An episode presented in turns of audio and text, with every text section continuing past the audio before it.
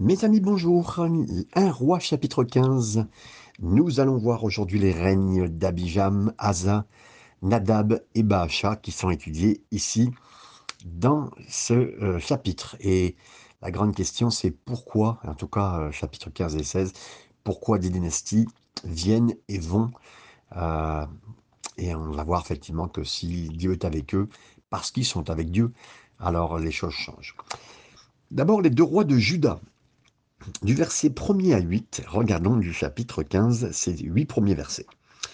La 18e année du règne de Jéroboam, fils de Nébat, Abijam régna sur Juda.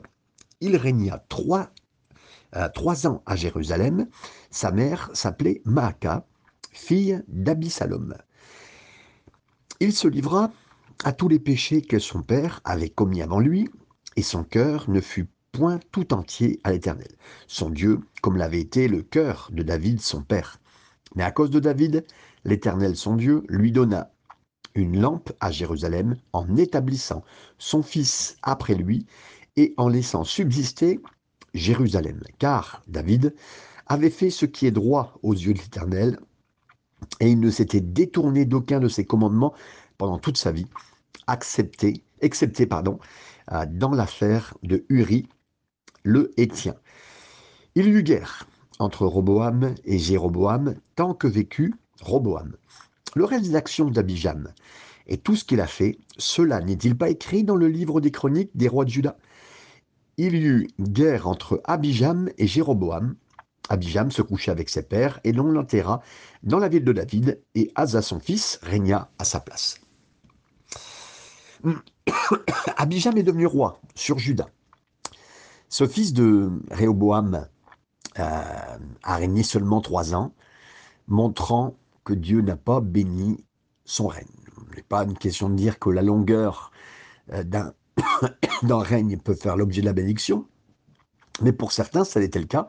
En tout cas, lui, cette euh, triste durée est vraiment réciproque à son contact avec Dieu.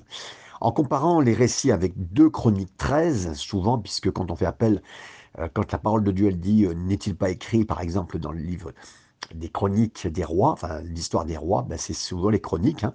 Et on apprend qu'Abijam connaissait un peu le Seigneur, euh, savait même comment il fallait parler au peuple de la part du Seigneur, mais il est resté dans l'idolâtrie. Il n'a pas cherché à déraciner l'idolâtrie les immoralités sexuelles qui s'étaient introduites sous Rehoboam. Et donc, le successeur d'Abijam, d'ailleurs, hein, euh, euh, qui est Asa, euh, a retiré, lui, les centres, de, les centres particuliers traditionnels religieux qui étaient chargés avec la sexualité, entre guillemets mauvaise, chargés d'idolâtrie, qui étaient communs dans le peuple. On le voit du verset 12 et 13 de ce même chapitre, chapitre 15 il nous est dit que son cœur ne fut pas loyal à l'Éternel, son Dieu, comme le cœur de son père David. Euh, certaines fois, je paraphrase indifféremment euh, les écrits qui sont là. Donc là, c'est euh, 2 Chroniques 13, je vous le citais tout à l'heure. Ça, ça donne plus d'explications détaillées à propos du règne d'Abijam, appelé Abijah dans 2 Chroniques, hein. et ça nous dit que il a, euh, il a fait la guerre entre il y a eu la guerre d'abord entre Jéroboam euh, d'Israël et lui, Abijam de Juda, et comment Abijam a défié Jéroboam sur la base de la justice et de la fidélité de Dieu. Euh, Jéroboam donc a répondu avec une attaque surprise, et la victoire semblait même certaine pour Israël sur Juda, mais Abijam, écoutez bien, a crié au Seigneur, et Dieu lui a donné la victoire sur Juda cette époque-là, ce jour-là. Et on revoit ça dans 2 Chroniques, chapitre 13, verset 18, qui dit que les enfants d'Israël étaient soumis à ce moment-là, et les enfants de Juda ont, gagné parce qu'ils s'appuyaient sur l'Éternel, Dieu de leur père. Alors c'était vraiment un épisode particulier, et euh, il n'y a pas eu beaucoup de fois, mais en tout cas cet instant-là, c'est ce qui s'est passé. Et écoutez bien, pour l'amour de David, et en réponse à sa foi, il a été à avoir autorisé à avoir une, victoire spectaculaire sur les Israélites qui l'encerclaient, qu'il avait euh, challengé, hein, qu'il avait contesté, pour être encore plus euh, mais pourtant éloigné de lui. Hein. Donc c'est un exemple, écoutez bien, c'est un exemple de bénédiction de Dieu sur des indignes pour le bien des dignes. C'est Wiseman qui dit ça. Parce que Chronique nous dit aussi que sa position à la fin de son règne euh, a été brève, hein. mais Abijah, il devint puissant, il épousa 14 épouses, engendra 22 fils et 16 filles, hein, c'est 2 Chroniques 13, 21 qui nous le dit, et au milieu de cette victoire et de cette fin de bon règne, entre guillemets, et avec un instant particulier pour Judas, il n'a jamais eu du tout de relation avec le Seigneur comme il aurait pu l'avoir. Donc il avait les moyens de l'avoir, mais ce n'est pas du tout ce qui s'est fait.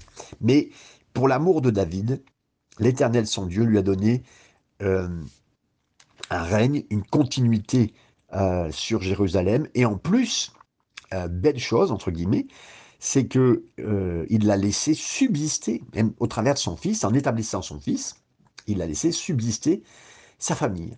Donc Dieu a préservé la dynastie de David à Jérusalem pour, pour, pour l'amour qu'il avait pour David, non pas à cause du caractère ou la qualité de ses descendants.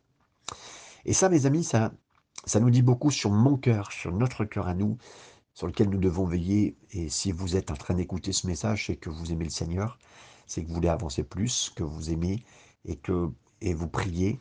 Et cette qualité de contact avec le Seigneur, que Dieu Seigneur soit béni, bénira vos enfants, bénira euh, vos proches, les gens qui vous entourent.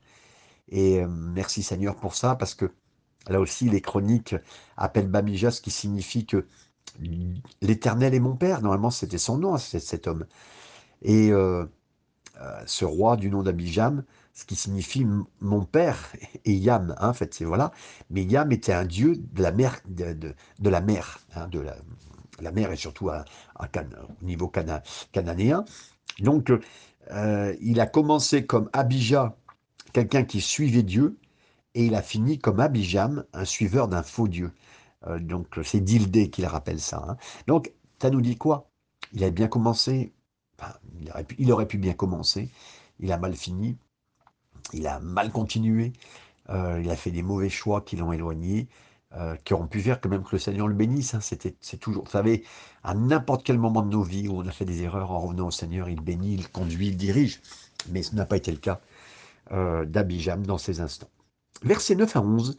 Voici maintenant un résumé du règne du roi Asa de Juda. Versets 9 à 11. La vingtième année de Jéroboam, roi d'Israël, Asa régna sur Juda. Il régna 41 ans Jérusalem. Sa mère s'appelait Maaka, fille d'Abisalom. Asa fit ce qui est droit aux yeux de l'Éternel, comme David, son père. Alors, Asa, est devenu le roi sur Juda. C'est ce petit arrière-petit-fils de Salomon. Hein, il, a, eu le trône de Juda à la fin du règne de Jéroboam en Israël. Euh, après son bref règne de, son père, de ses pères. Voilà. Asa, il a fait ce qui était juste, la Bible le dit, aux yeux de l'Éternel, comme son père David. Les rois de Juda étaient généralement euh, mesurés par rapport à David, le fondateur de la dynastie, quelque part. Et contrairement à son père Abijah, un roi 15-3, Asa a suivi selon le cœur de David, son arrière-grand-père, et euh, arrière-arrière-grand-père. C'était vraiment euh, Vraiment, c'est ça. Vous savez, voilà, le Seigneur peut ramener une famille entière à suivre le cœur de, quelqu'un qui a amené vraiment sa famille dans le Seigneur. Et ce qui est beau, c'est qu'on connaît le cœur de David. Euh, il a des fois péché dans sa vie, mais malgré ses erreurs, il est toujours revenu d'abord au Seigneur et a gardé malgré tout son attachement au Seigneur, malgré ses chutes. La, phrase son père, euh, son père David nous montre que dans la littérature hébraïque, le mot père peut être utilisé d'une façon générale pour parler d'un ancêtre en général, au lieu de se référer strictement au père, hein, son père. David est en fait l'arrière, euh, arrière, arrière, euh, grand-père d'Asa, comme je le citais tout à l'heure. Versets 12 à 15. Voici maintenant les réformes que le roi Asa a fait en Juda versets 12 à 15. Il ôta du pays les prostituées, et il fit disparaître toutes les idoles que ses pères avaient faites, et même il enleva la dignité de, reine à Maaka, sa mère, parce qu'elle avait fait une idole pour Astarté. Asa a bâti son idole et la brûla au torrent de Cédron, mais les hauts lieux ne disparurent point, quoique le cœur d'Asa fut tout entier, fut entier, pardon, fut en entier, on va y arriver, à l'Éternel pendant toute sa vie. Il mit euh, dans la maison de l'Éternel les choses consacrées par son père et par lui-même, de l'argent, de l'or et des, vases, certains diraient des ustensiles. Donc voilà, il a banni des personnes perverties euh, de la terre d'Israël, de la terre de Juda. Ces prostituées, alors on regarde bien, mais on le voit, c'était des prostituées homosexuelles. On a parlé dans le dernier chapitre, euh, avec des temples pour leurs idoles, des temples qui ont été introduits en Juda pendant le règne de Réoboam, qui était vraiment, euh, de toute façon, on le sait, celui qui a continué de mauvaise façon et qui a continué à pervertir le peuple, le père d'Aza. Le père d'Aza, c'était Abijam, bien sûr, il a enlevé ses perversions et idoles, mais le roi euh, euh, Asa, lui, a vraiment été beaucoup plus loin pour faire ce travail et retirer profondément et retirer complètement ses, perversions, euh, et particulièrement homosexuelles, donc les pratiques homosexuelles qui se faisaient déjà à l'époque. on le sait de toute façon, même plus tard, les Grecs, c'est eux qui ont vraiment fait réapparaître euh, ou apparaître profondément, entre guillemets, euh, ces pratiques. Il a aussi euh, enlevé Maca, sa grand-mère, qui était la reine-mère, entre guillemets, parce qu'elle avait fait une... elle avait mis une Asherah, qui était une image obscène. Littéralement, c'est ce que je vous lis. Hein, c'est, quand je vous lis ça, c'est littéralement en hébreu. Ça démontre, écoutez bien, la grandeur des réformes que Asa a faites. Il a pu agir avec justice même quand sa famille avait tort. En particulier sa propre grand-mère.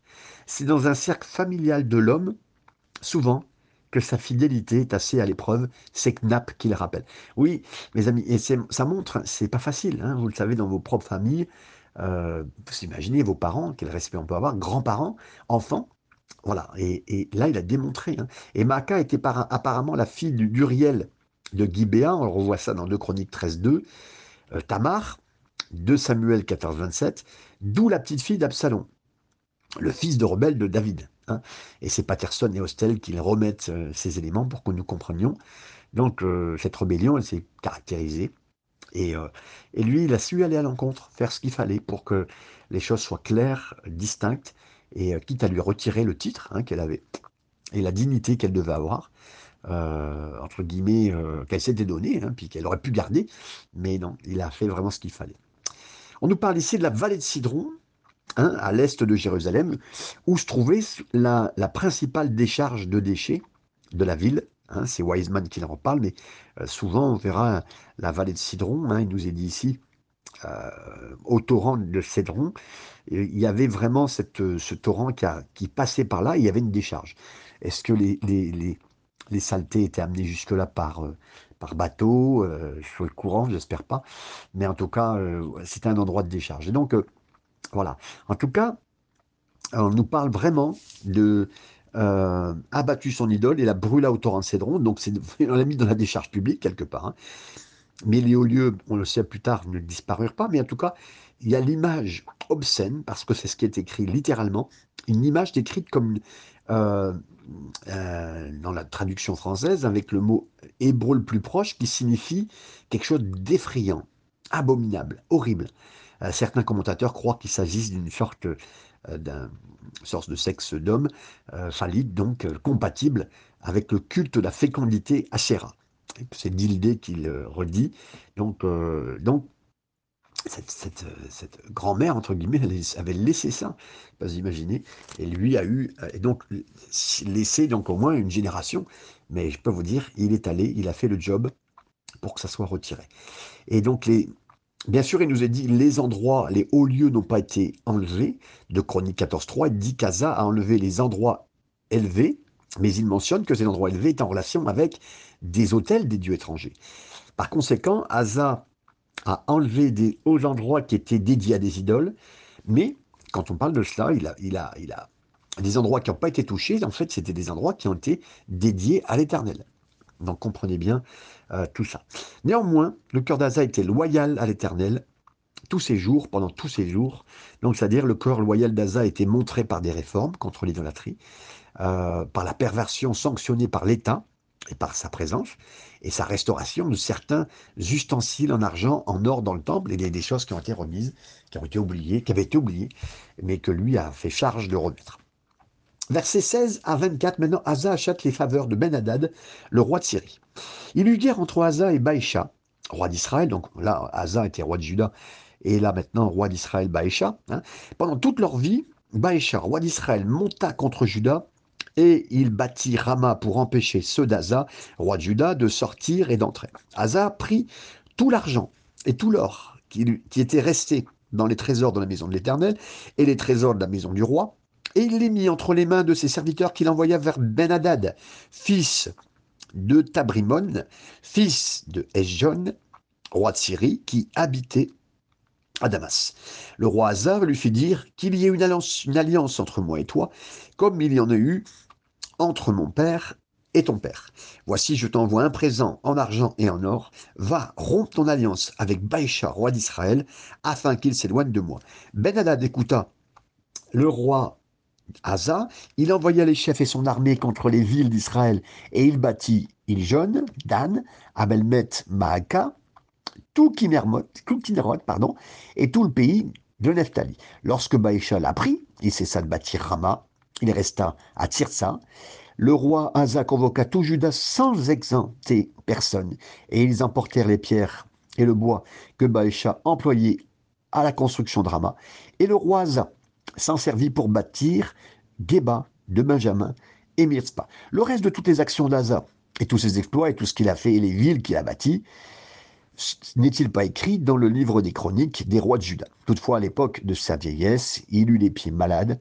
Asa se coucha avec ses pères et il fut enterré avec ses pères dans la ville de David, son père, et Jodaphat, son fils, régna à sa place. Texte assez long, mais voilà, on voit Baasha, le, roi d'Israël, qui vient contre Juda. Il avait construit Rama afin qu'il ne sorte et ne vienne personne euh, face euh, à Asa, roi de Juda. Ça continue une lutte pour une domination hein, entre le royaume du nord d'Israël et le royaume du sud Juda. Et Baasha a pris le dessus à l'époque d'Aza parce qu'il a effectivement bloqué une route principale en Juda à la ville de Rama. Il espère que cette pression militaire et économique bah, sur Juda forcerait Asa à des grosses concessions, des concessions économiques importantes, et lui donnant le monopole. Asa, il a pris tout l'argent et l'or qui lui restait dans les trésors de la maison éternelle et les trésors de la maison du roi. Il a utilisé ces trésors pour acheter la faveur de Banadad de Syrie afin qu'il retire son soutien à Israël. Hein. Donc c'est ce qu'on voit. Et apparemment, Baasha d'Israël ne pouvait pas tenir contre Juda par lui-même. Donc il avait besoin de soutien de la Syrie. C'est ce qu'on le voit. Un chronique 16, euh, verset 7 à 10, nous le dit, hein, que Dieu n'était pas satisfait de cela. Il a prononcé une parole par le prophète Anani. Parce que tu t'es appuyé sur le roi de Syrie et que tu ne t'es pas appuyé sur l'Éternel, ton Dieu, donc l'armée du roi de Syrie, s'est échappée de ta main. Les Éthiopiens et les Lubains n'est-il pas une armée énorme avec beaucoup de charrettes cavaliers? Pourtant, parce que tu t'es appuyé sur l'Éternel, il les a livrés entre tes mains. Car les yeux de l'Éternel courent vers la terre entière pour montrer euh, la force au nom de ceux dont le cœur est loyal envers lui. En cela, tu as fait l'insensé. C'est pourquoi à partir de maintenant, tu auras des guerres. Chroniques, chapitre 16, versets 7 à 9. Malheureusement, Asa n'a pas répondu correctement à cette parole.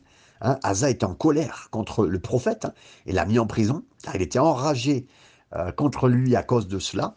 Et Asa opprimait certaines personnes à ce moment-là.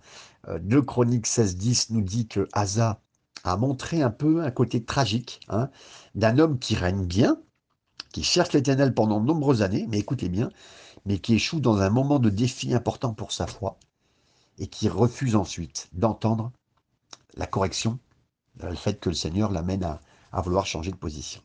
Donc il a commis trois, grands, trois grandes erreurs, entre guillemets, parmi, beaucoup d'autres, hein, mais euh, d'autres personnes, on va dire. Mais tout d'abord, il a, il a attaché euh, des choses consacrées à Dieu qui n'étaient pas nécessaires. Ensuite, il a fait cela par peur charnelle et la méfiance euh, vis-à-vis de ce qu'il avait récemment vécu, la puissance et la montée de Dieu. Donc il a eu un genre de méfiance vis-à-vis de Dieu et une peur même presque. Et troisièmement, euh, il avait une mauvaise intention d'engagement. Euh, il y a eu comme une violation avec l'alliance avec Baasha, d'enlever une partie du pays pour, ce qui était fait par Dieu, hein, mais appartenait aux, Israélites. Donc, il y a eu des, entre guillemets, vers la fin, une mauvaise alliance, même si en partie, on peut dire que son règne a été bon et qu'il avait suivi ce que Dieu avait voulu. Mais on est bien loin, euh, de, bien sûr, de David. On est bien loin de certains qui étaient tellement loin du Seigneur. Mais on voit bien sûr des choses tellement, euh, tellement ternes dans la vie de, du roi d'Aza. Le reste de tous ces actes sont-ils écrits, ne sont-ils pas écrits dans les des chroniques, hein, les rois de Juda? Euh, de chroniques 14, 15 et 16 nous fournit beaucoup plus de détails sur le règne d'Aza. il a encouragé une, bien sûr une piété nationale. Il a ordonné à Juda de chercher Dieu euh, le Dieu de leur père, et d'observer la loi et les commandements, c'est le Chronique 14.4, construit des villes fortifiées, présider une longue période de paix, euh, verset 6, nous est dit, il y a une prière d'Aza, euh, Dieu a vaincu une immense armée éthiopienne qui était venue contre Juda, dans le Chronique 14, 9 à 13. Il y a eu un mot encourageant pour Azaria, qu'il a, a, conseillé et encouragé à poursuivre ses réformes, de Chronique 15, verset 1 à 9 et Asa a mené un engagement national en faveur d'une alliance avec le Seigneur, euh, de Chroniques 15, versets 10 à 15. Mais au moment de sa vieillesse, il fut malade euh, au niveau de ses pieds. Euh, de Chroniques nous donne une analyse complète, plus complète de cette maladie qui était grave. dans cette maladie, il ne cherchait pas l'éternel, mais il cherchait les médecins, la Bible dit. Donc c'est une priorisation de Chroniques 16, 12, une priorisation du médical plus que du Seigneur. Euh, voilà. Et c'était vraiment. Euh, Dieu ne sera jamais contre le médical, Dieu ne sera jamais contre un médicament, Dieu ne sera jamais contre tout cela, mais on met Dieu en premier. Ça peut venir, Dieu peut se servir de la prière pour nous guérir, Dieu peut servir de tas de choses, mais là, c'était la priorisation des médecins euh, qui ont fait, bien sûr, qu'il a. cela s'est produit alors qu'il a refusé d'entendre la parole de la correction de Dieu hein, par Anani le voyant. Et c'est suite à cela. Donc certains pensent que la maladie de ses pieds d'Aza était la goutte, mais la goutte est rare en Palestine euh, et en ancienne Égypte de cette époque-là. Certains disent que, compte tenu de l'âge d'Aza, la gravité de cette maladie et, la mort euh, en deux ans, euh, suite à cette maladie vasculaire, était quelque chose d'obstructif hein, au niveau périphérique, genre gangrène qui s'ensuit. Et c'est Wiseman, bien sûr, qui a fait cette remarque. bien sûr, on, sait, il y a le récit, bien sûr, de cette partie de vie défectueuse, dans lequel la chose la plus profonde euh, était juste donc, le récit d'une vie, l'influence qu'il a eue. Il y a eu plutôt une bénédiction plutôt qu'une malédiction, mais c'est bien sûr la fin de sa vie un peu compliquée. Et dans l'ensemble, Asa est une bonne personne, un bon croyant qui n'a pas bien fini quand même. Les dernières années de sa vie ont été marquées par une partie d'incrédulité, la dureté contre Dieu, l'oppression contre son peuple et la maladie. Mes amis, je, le dirais pour moi et pour nous tous, qu'avec la vieillesse, euh, peut-être l'endurcissement, le fait de la vie compliquée, nous ne tombions pas comme lui, avec un peu plus d'incrédulité dans notre cœur, une dureté contre Dieu, en disant Ah Seigneur, tu vois, la fin de ma vie, et puis on soit un peu dur, alors que ce n'était pas du tout le point de Dieu. Et puis dur contre le peuple de Dieu. Euh, que le Seigneur vous garde de tout cela euh, l'âge et le temps ne nous rendent pas nécessairement meilleurs, mes amis. Mais euh, y a, à n'importe quelle période de notre vie, on peut venir vers le Seigneur. Et si vous pensiez qu'à l'instant où, je prends du temps euh, de la part du Seigneur pour vous, vous pensiez qu'il y a des erreurs actuellement dans, dans votre vieillesse, alors demandez d'aide au Seigneur, il le fera, mes amis. si on continue à suivre le Seigneur, il continuera, il nous rendra nécessairement meilleurs, j'en suis sûr. Jérémie 41.9 fait référence à, à cette citerne aussi que Asa a fait. Euh, il avait fait au début par peur de Baasha, le roi d'Israël. Et Dieu nous rappelle dans cette manière de faire, cette dernière remarque historique du roi Asa, euh, qui est le début de son déclin un peu, la peur de l'homme, qu'il pousse dans un piège, c'est Knapp qui rappelle ça. Verset 25 à 32. Nadab, fils de Jéroboam, régna sur Israël la seconde année d'Azar, roi de Juda. Il régna deux ans sur Israël. Il fit ce qui est mal aux yeux de l'Éternel. Et il, marcha dans la voie de son père, se livrant au péché que son père avait fait commettre à Israël, Baasha. Fils d'Achija, de la maison d'Issachar, conspira contre lui et Baasha le tua à Kidberton, qui appartenait aux Philistins. Pendant que Nadab et tout Israël assiégeaient Gidberton, Baasha le fit, périr la troisième année d'Aza, roi de Juda, il régnait à sa place. Lorsqu'il fut roi, il frappa toute la maison de Jéroboam.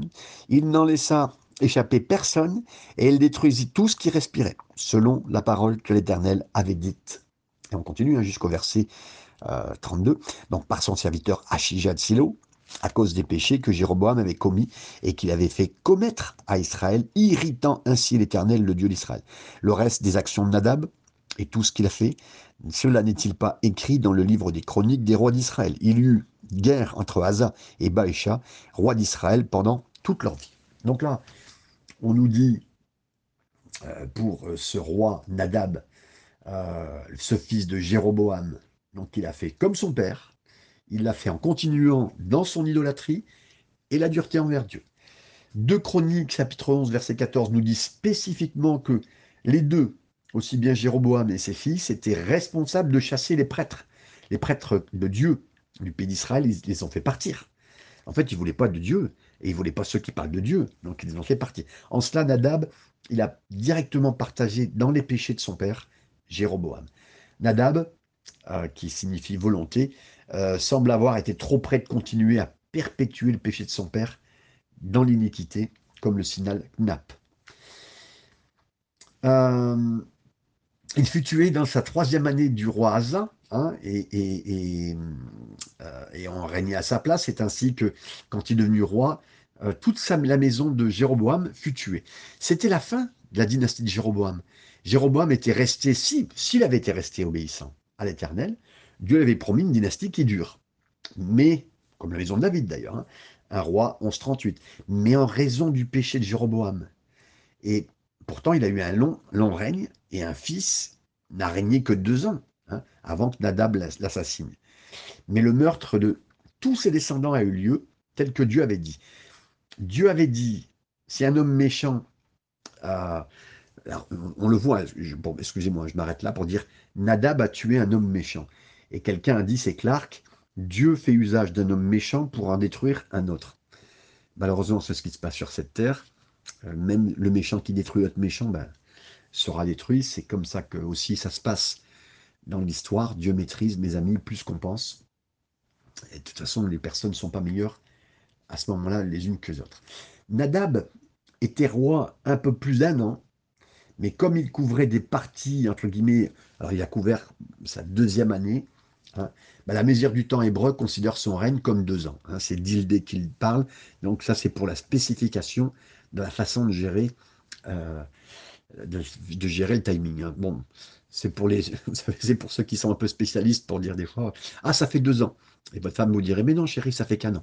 Bon, c'est parce qu'on a dépassé la première année. donc voilà, c'est un petit peu l'explication. Versets 33 à 34, et on finira ce chapitre entier. La troisième année d'Aza, roi de Juda, Baïcha, fils d'Achija, régna sur tout Israël à Tirtsa. Il régna 24 euh, ans. Il fit ce qui est mal aux yeux de l'Éternel, et il marcha dans la voie de Jéroboam, se livrant au péché que Jéroboam avait fait commettre à Israël. Donc Baïcha, fils d'Achija, euh, est devenu roi sur tout Israël. Comme prévu, avec un homme qui est venu au trône suite à l'assassinat, ben, Baasha était un homme méchant. Hein. il a inauguré une, période terrible pour Israël, à la fois spirituellement et politiquement.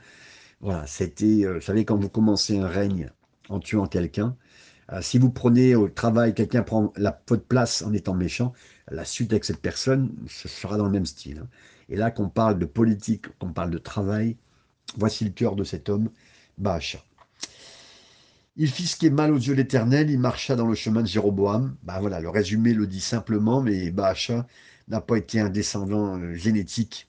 Alors, il n'était pas un descendant génétique de Jéroboam, puisqu'il avait assassiné sa famille, mais il était certainement un descendant spirituel de Jéroboam, ça veut dire capable de faire la même chose méchante. Et là, mes amis, je m'arrête en vous disant, nous sommes capables de choses mauvaises dans nos vies. Euh, attachons-nous au Seigneur courons, Seigneur. Et là, on voit, mes amis, dynastie après dynastie, ils feront du mal euh, aux yeux, ils feront du mal aux choses face euh, aux yeux de l'Éternel, ce que lui considère, Dieu à son cœur, à ses yeux. Ce qui est remarquable, mes amis, avec les années, c'est que Dieu aime quand même. Dieu voudrait tellement de changements. Dieu fait grâce. Et des fois, vous savez, on lit la parole et on dit, mais est-ce que, oui, Dieu est bon, mes amis. Et Dieu veut le changement du cœur de l'homme. Il sait très bien que, bien sûr, l'homme tout seul ne pourrait pas changer. C'est pour ça qu'il a envoyé son fils Jésus. Mais tout est possible, mes amis. Et peut-être que vous auriez euh, vécu dans un pays très méchant, très mauvais. Criez à Dieu. Vous avez vécu dans une famille très mauvaise. Criez à Dieu. Dieu peut encore faire ça parce que c'est son cœur. C'est son cœur que changer l'homme. Ça a été son plan de toute éternité. Et c'est pour ça qu'il a envoyé son Fils. Alors, j'ai encore espoir, on a encore espoir, surtout dans la personne de Jésus, à la croix. Il est encore capable de changer les vies, des dynasties, des rois, des reines, pour les amener à ce qu'il soit le roi des rois, le seigneur des seigneurs, et nous voulons le suivre. Que Dieu vous bénisse et puis partager et que vous puissiez bien garder tout cela en prière dans votre cœur et que Dieu vous conduise. Amen.